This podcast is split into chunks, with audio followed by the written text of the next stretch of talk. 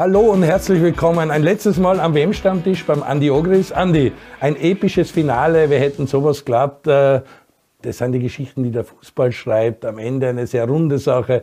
Der Messi ist der Goat. Der Messi hat jetzt auch den WM-Titel. 35 Jahre, 177 Tage. Also da ist wirklich eine, ein Hollywood-Märchen zu Ende geschrieben worden. Oder wie hast du es erlebt? Ja, ich, ich glaube halt, dass das für die, für die sentimentale Geschichte ist es, ist es das Schönste, was es gibt. Also dieses Drehbuch kannst du gar nicht besser schreiben. Wenn man so noch betrachtet, dass Argentinien ja nicht als Favorit oder nicht als Mitfavorit in diese WM gestartet ist, dann gleich in der ersten Partie eine Niederlage einstecken hat müssen gegen Saudi-Arabien und sich dann aber sukzessive in das Turnier eingearbeitet hat und, und am Ende muss man dann trotzdem sagen, verdienter Weltmeister wurde weil sie halt am Ende des Tages die besseren Nerven im Elfmeterschießen gehabt haben. Äh, das Finale war, hat alles gespielt, was es eigentlich gibt, nicht 80 Minuten lang, die Franzosen eigentlich nicht vorhanden, Argentinien hat alles im Griff. Dann kommt der Mbappé daher, macht zwei Goal an Elfmeter. Und das zweite hat er ja sensationell gemacht wir gingen in die Verlängerung. In der Verlängerung noch einmal Messi, Führung, dann noch einmal Ausgleich, wieder Elfmeter. Dann auch Vogelwild hin und her, noch gute ja, Szenen. Ja, noch vor Schluss, äh, Frankreich noch eine tausendprozentige Torschein und zehn Sekunden vor dem Abpfiff eigentlich Argentinien auch mit dem ja, Kopfball. Wahnsinn. Und am Ende dann äh, noch einmal ein spannendes Elfmeterschießen. Also wir haben alles geliefert gekriegt, was sein muss bei so einer Fußball-Weltmeisterschaft. Äh, top. Kann ich nur ja. Ich, wir haben am Stammtisch einmal gehört über Verlängerungen. Ich war gegen eine zweimal 15 Minuten Verlängerung, aber das hat wieder bestätigt, das Spiel hat eine Verlängerung braucht, weil eben 79 Minuten war Leerlauf. Schön, dass Argentinien das alles im Griff gehabt hat und zwar Tore geschossen hat, aber der Gegner war einfach nicht vorhanden. Die Franzosen sowas von blass und, und weg und gar nicht da. Und dann ist es richtig losgegangen. Dann haben sie wie gegen Holland, die Argentinier, ein 2 zu 0 aus der Hand gegeben, 2-2. Dort auch Martinez, der große Held im Elferschießen und sowas auch diesmal. Das ist schon ein spezieller Vogel, der Herr Martinez, auch nachher beim Torjubel. Also ja, am, wird. Ja, am, am, Ende des Tages war es dann halt, wie es zum Elfmeterschießen gekommen ist, war mein erster Gedankengang, die haben einen Elfmeterkiller im Tor stehen und, und, und die Franzosen eigentlich nicht. Der Loris ist, ist ein super Tormann oder auch eine super WM gespielt, aber fürs Elfmeterschießen war der Martinez der Bessere und da haben die Argentinier von Haus aus die besseren Karten gehabt, meiner Meinung nach, weil der schon, da war zu rechnen, dass er zumindest anhält. Beim Loris habe ich das Gefühl nicht gehabt.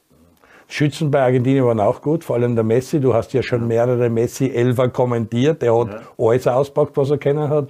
Wo der Chesney einmal gehalten hat, wo er ja. so halb hochgeschossen ja. hat, ideal für den Goalie. Wie waren da die drei Elfer oder zwei Elfer dem mal gefallen? Ja, äh, nochmal, eigentlich hat er die Elfer jetzt so geschossen im Finale, wie, wie man es gewohnt ist von ihm. Also er schaut ihn Goal aus und, und wartet, bis sich der in der Ecken bewegt und schießt ihn dann in die andere Ecken für, für den Druck, was er gehabt hat, muss man in Hut ziehen, so einen Elfmeter dann so zu schießen. Nicht? Also, weil ich hätte mir eigentlich erwartet, dass er vielleicht auch rennt und, und dann wirklich mit 120 Stundenkilometer in die Mitte nagelt. Aber das war ihm nicht der Fall. Er hat das richtig gut gemacht und hat Nerven bewiesen und ist auch jetzt, man muss es unweigerlich sagen, er gehört zu den Größten der Größten dazu. Also man muss ihn in einem Zug mit, mit, mit Pelé, mit Beckenbauer, mit Cruyff, Maradona, mit diesen Menschen muss man sitzen. Messi, jetzt hat er alles gewonnen, was es zu gewinnen gibt. Aber der Schicksal ist eine Zaubermaus und er ist halt einer, der das im Griff hat, weil der voll draufhauen mit 280 km/h, das geht sich nicht aus, weil das ist ein Zauberer. Also der hat das im Griff, eine haut dann so, aber wie dann auch immer. Aber auch, weil du sagst Druck, der Mbappé, der wird jetzt am 20. Dezember, morgen wird der 24 Jahre alt und der Junge hat natürlich auch geliefert, weil drei Tore im WM-Finale schießen und dann gewinnst du nicht und dann haust du nur die Elfer rein, also den im Spiel und den in der Verlängerung. Also Mbappé hat alles gemacht, hat allein gespielt gegen Argentinien quasi. Ja, stimmt. Also äh, muss man auch in Hut ziehen für die Jugend. Das, was er heute halt hat, er ist schon Weltmeister. Also das heißt, er braucht dem, diesen Titel nicht nachlaufen, sondern er hat ihn ja schon. Äh, der hätte gestern auch gern den ja, Pokal logisch. in die Höhe gestimmt, braucht man nicht reden. Aber er hat mit Sicherheit zumindest, wenn er verletzungsfrei bleibt, noch zweimal die Möglichkeit, das zu machen. Und, und das wird auch vielleicht möglich sein. Es kommt natürlich auf den Rest der Mannschaft auch. Aber das, was gestern halt offensichtlich war, war, dass bei den Franzosen die, die Spieler, die eigentlich in diesem ganzen Turnier so ein bisschen einen Stempel auf Griezmann, grottenschlecht, Giroud, Giroud unauffällig, Dembele. gar nichts, Dembele, gar nichts. Also, und da hat auch der, der Champion gleich ein Zeichen gesetzt, in der 40. Minuten in Giroud übernehmen, in Dembele übernehmen. Pff, da musst du schon Cojones haben, weil da kommt sicher Gegenwind. Und das zu machen war dann aber auch ein Zeichen für den Rest der Mannschaft. Und das hat ihm auch gut dauert, ein bisschen, sage ich einmal. Obwohl es dann trotzdem bis zur 80. dauert hat, bis die Franzosen die Partie draht haben. Dann waren sie wieder sehr auffällig. Dann ist das Momentum für Frankreich eine Zeit lang gewesen. Das glaubt die Argentinier. Da hat man die Angst bei den Argentinier gesehen, in, in die Gesichter. Da wollten sie nur mehr verteidigen. Aber wenn eine Mannschaft verteidigen kann, dann ist es Argentinien in solche Spiele, weil sie dann ihre also körperliche Robustheit total zum Tragen bringen und aber auch die technische Fertigkeit haben und dann natürlich mit Messi einen außergewöhnlichen drinnen haben, der solche Situationen dann entscheidet. Auffällig auch, sie haben die Nerven behalten, wie du sagst, Südaf südamerikanische Mannschaften tendieren dann sehr leicht die Nerven wegzuschmeißen. Da wissen wir das nur mehr Geholze und mhm. sie vergessen auf die wahren Tugenden, die sie erkennen, die sie haben und so. Also das war dann kontrolliert, dann war es ein weil Vogelwild, weil es hin und her gegangen ist, große Chancen waren. Es war ein episches Finale, es war super zum Anschauen. Wir werden dieses Finale so schnell nicht vergessen. Wie auch die Weltmeisterschaft, du siehst, da ist der Sand aus Katar drinnen, da oben sind die Girlanden von Weihnachten. Also das ist jetzt auch schön, dass in Argentinien, da wird jetzt 48 Stunden lang oder 96 Stunden lang wird da gefeiert, weil halt Hochsommer ist und die Straßen voll und alles. Also man muss ja das sagen, also das, das Land wird natürlich aufblühen. Und noch einmal, gerade da ist es ja noch viel höher zu bewerten, weil, weil der Großteil des Drucks ist auf dem Messer seine Schultern gelegen. Und das dann so zu verarbeiten, weil das ganze Land, ne, Sie haben es sie haben es sich gewünscht und sie haben ihm es verkund und sie haben gesagt, aber er hat immensen Druck gehabt, weil wenn er das nicht geschafft hätte, dann war, die, war das alles in die andere Richtung marschiert. Also von daher noch einmal Hut an, gerade vor so einer WM, die, wie, wie der die gespielt hat und man hat auch, aber man hat das auch bemerkt im ganzen Turnierverlauf. Absolut. Er hat eine gewisse Lockerheit gehabt, die er sonst nicht so zum Tragen gebracht hat. Und dermal hat er es halt wirklich rausgebracht und verdient.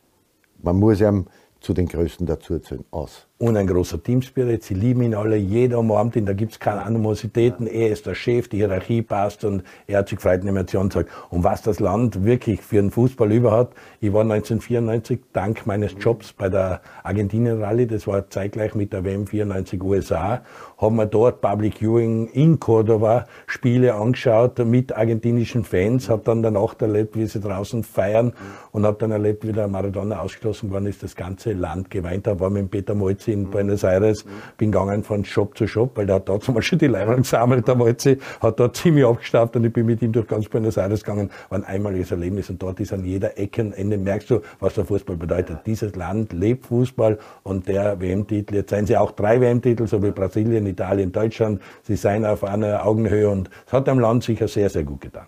Ja, natürlich, die, die werden dort jetzt einen Aufschwung erleben und die, die feiern jetzt dann mit der feiern ohne Ende. Nicht? Das, weiß ich nicht, eine Woche, 14 Tage. Wir brauchen, du brauchst auch jetzt nicht, wenn jetzt in Europa alles normal weitergeht, die Meisterschaften, die ganzen Argentinier, die werden nicht daherkommen, die werden vor lauter Feierlichkeiten, die haben Flüge versammeln. Ja, aber das, das gehört dazu. Sie sollen feiern und das haben sie, am Ende haben sie sich verdient. Aus.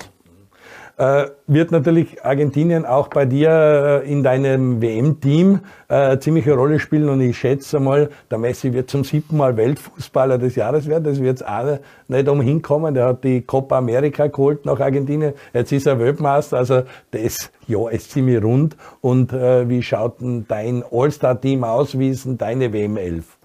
Ja, also meine WM-11 ist, ich habe wirklich versucht, die für mich auffälligsten und besten Spieler auf die jeweiligen Positionen. Also nicht elf Argentinier? Nein, ich spiele ein 4-3-3. Ja. Im Tor Martinez, okay, da, aber da ist auch die Frage, da hätte man natürlich, wenn man dann, man kann den Loris nehmen, man hätte auch den Bono nehmen können. War, aber er war war, in Ordnung. In alles, ja. Und die zwei Elfer schießen ja. gegen, gegen Aber Holland. am Ende des Tages hat er gestern das Finale für Jana entschieden und den Weltmeistertitel geholt, deswegen Martinez im Goal. Meine Viererketten schaut hinten aus, rechts Hakimi aus Marokko, Ja, auffällig.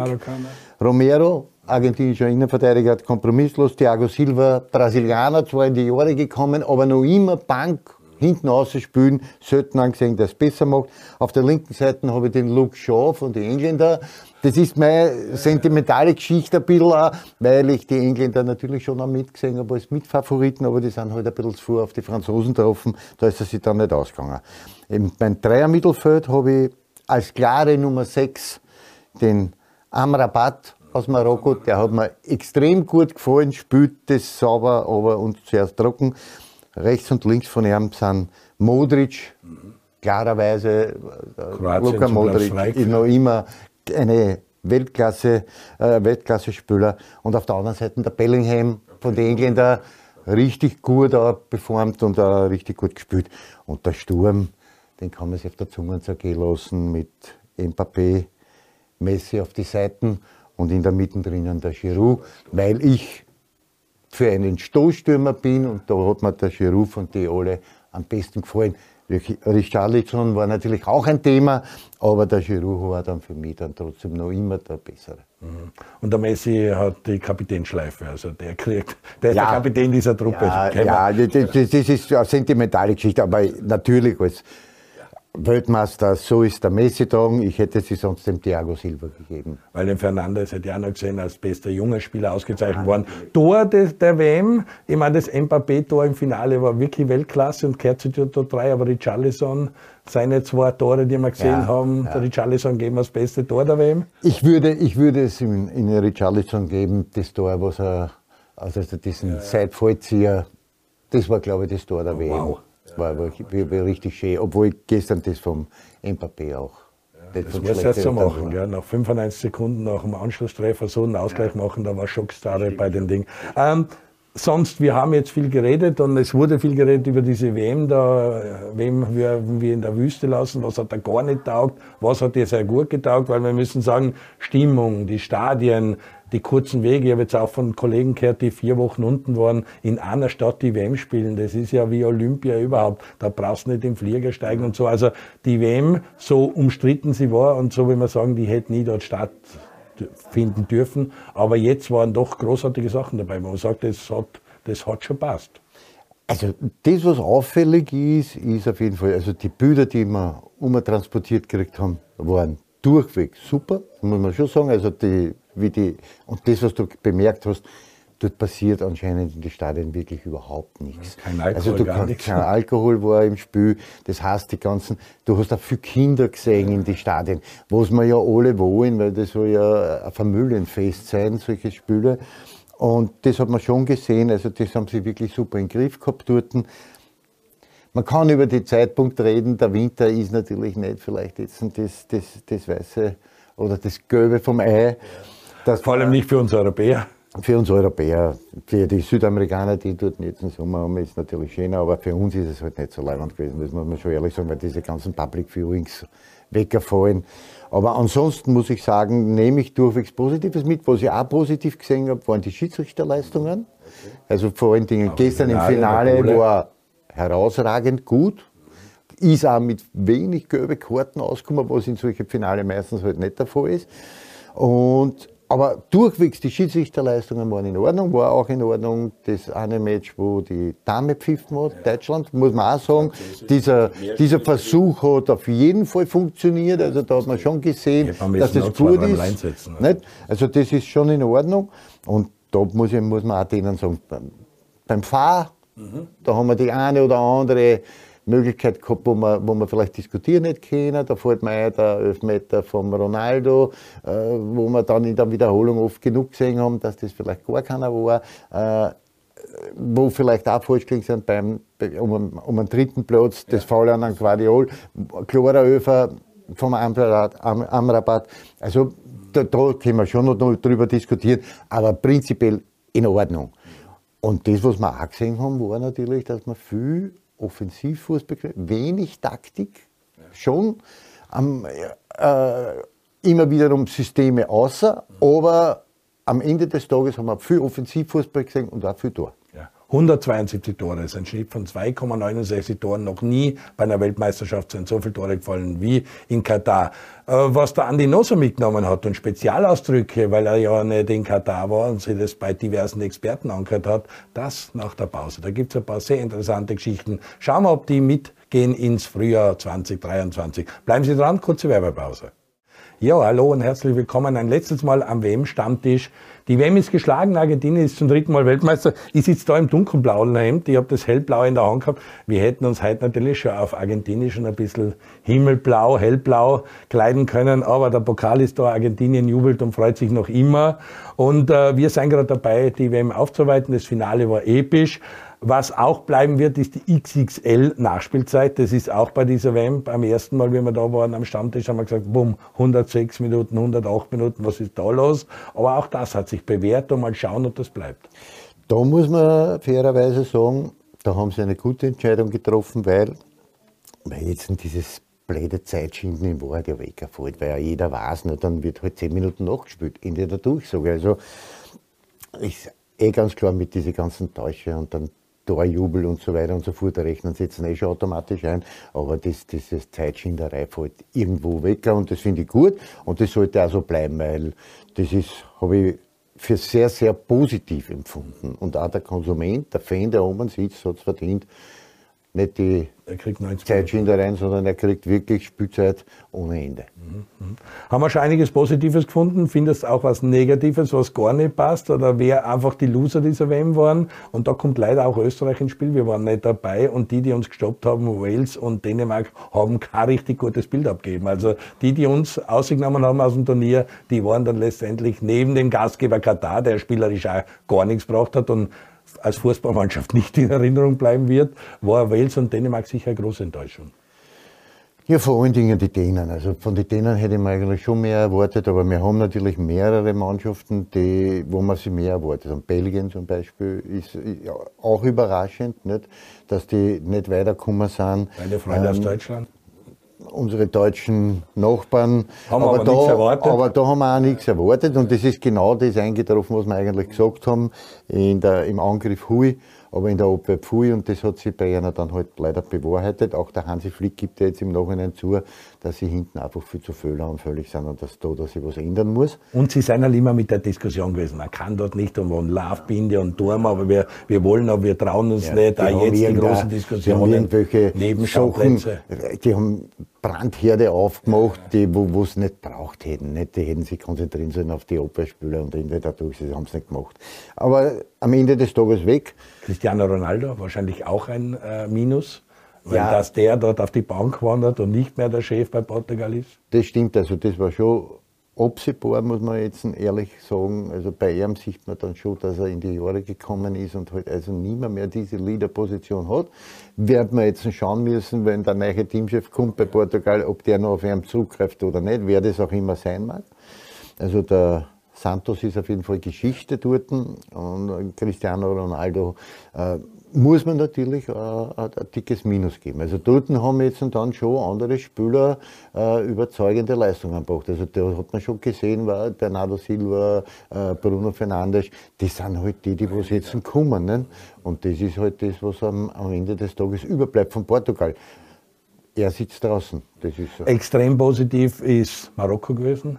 Arabien, Nordafrika und ich glaube sogar der Emir hat sich dort den Marokkaschal umgelegt und das ganze mittlere Osten und der arabische Welt hat richtig selbstbewusst äh, gekriegt durch diese marokkanische Nationalmannschaft, die richtig gut performt hat und haben wir auch nicht zugetraut, dass afrikanische Mannschaft ins Halbfinale vorstürzt und das Marokko ist. Na, und vor allen Dingen mit einem, einer überzeugenden Art, wie sie Fußball gespielt haben. Nicht? Also, und deswegen auch für mich ja in meiner, in meiner Mannschaft zwei drinnen, die, die aus Marokko kommen. Und sie waren total gut. Ich, ich finde generell die afrikanischen Mannschaften, Senegal und Ghana, beide haben, haben richtig gute Leistungen gebracht. Marokko natürlich sticht heraus.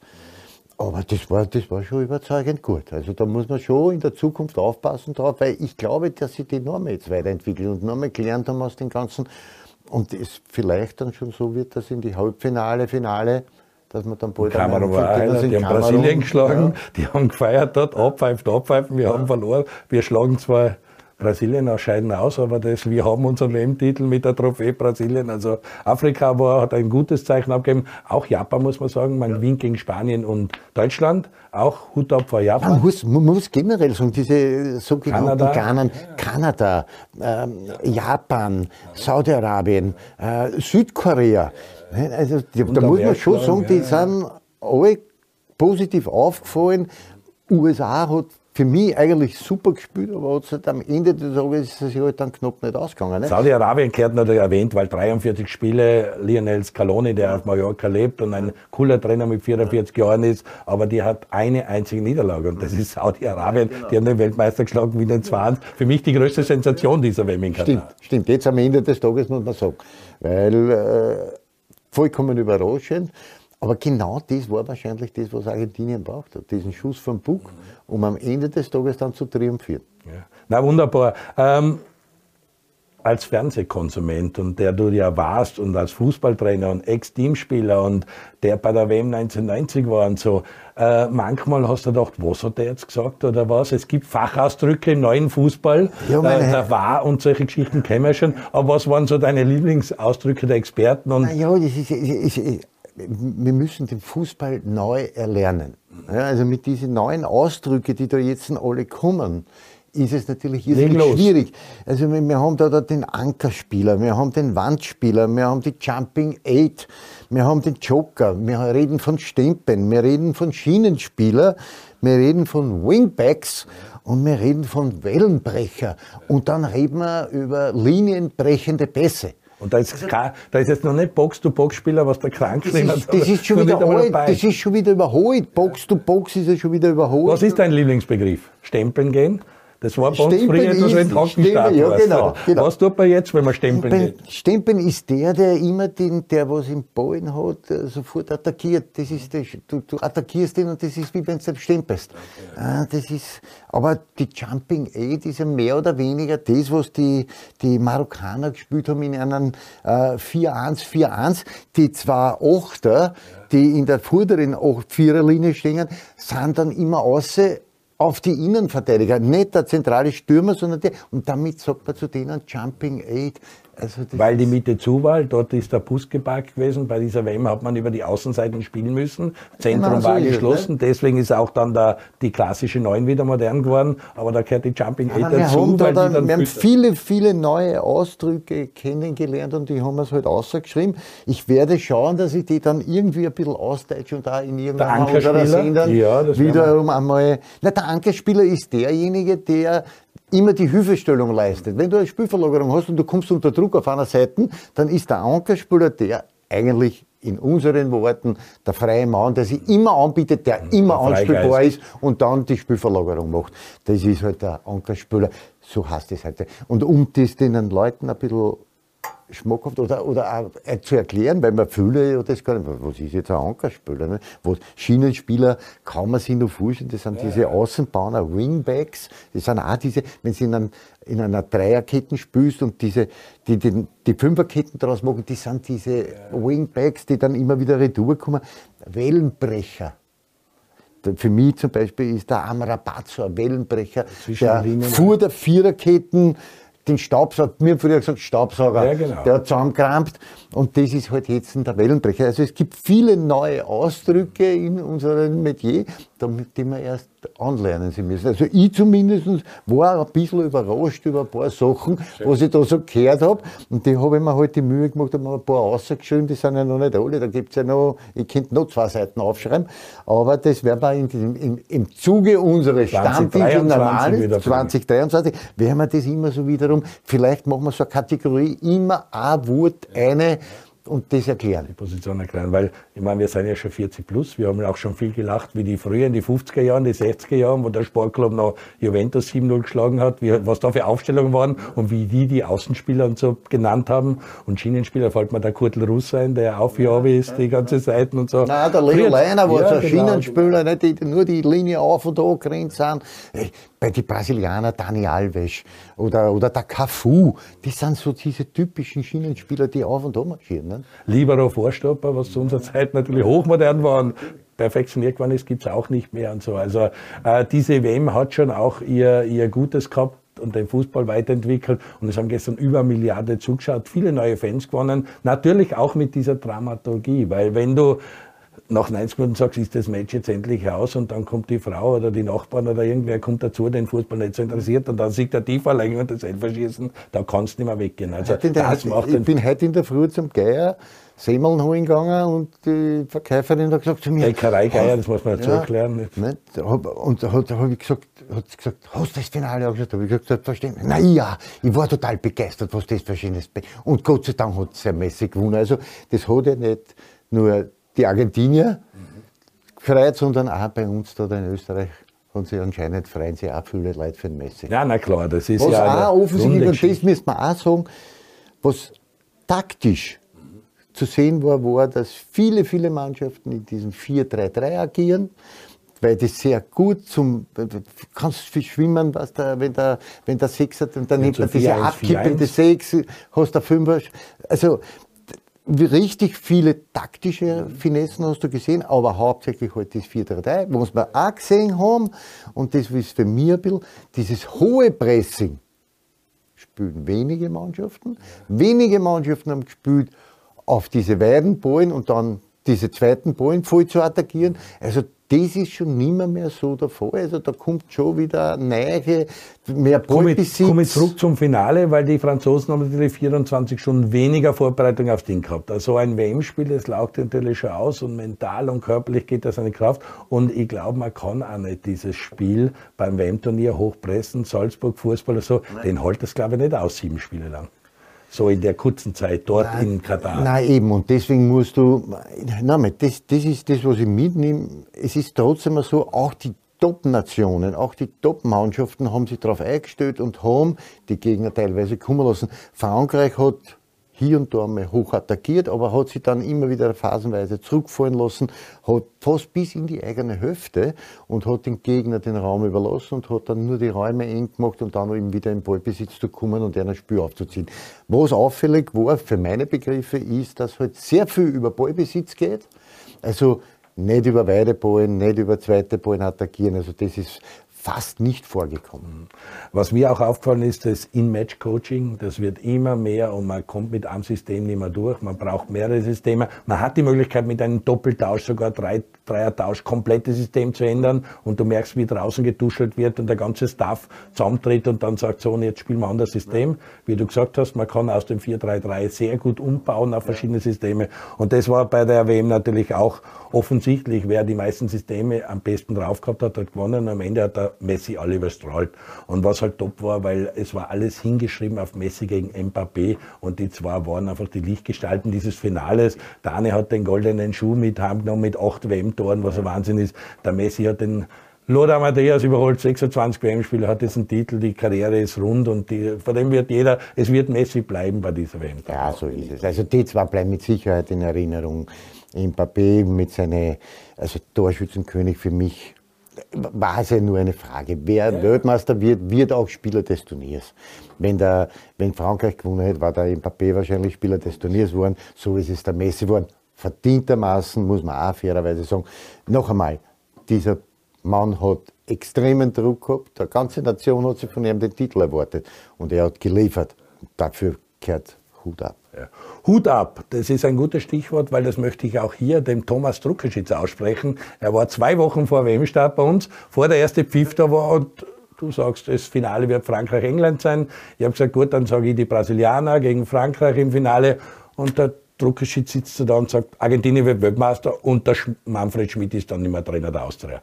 Sage ich, ja gut, bravo, passt schon, wird man Abendessen. Ich habe einige SMS gekriegt, ich werde den Thomas Druckerschitz zu einem Abendessen einladen und auch das Trankerl dazu zahlen, weil Hut ab zu diesem Tipp, Argentinien Weltmeister und Manfred Schmidt dann nicht mehr Trainer der Austria. Das musst du mal zwei Wochen vor der WM in Katar so sagen. Bravo und Grüße an Thomas Druckerschitz, dir danke ich für den WM-Stammtisch. Wir werden uns 2023 wieder zusammensetzen, dann wenn Admiral Bundesliga, Admiral Zweite Liga, wenn die Salzburger gegen Roma spielen in, in, in der Europa League und auch Cup, also es wartet jede Menge Fußball. Es geht jetzt weiter mit der Premier League, mit Boxing Day und alles. Du wirst der Fußball einsaugen und wirst dem Fußball treu bleiben. Euch wünschen wir frohe Weihnachten, guten Rutsch und bis ins Jahr 2023. Genau, frohe Weihnachten und einen guten Rutsch.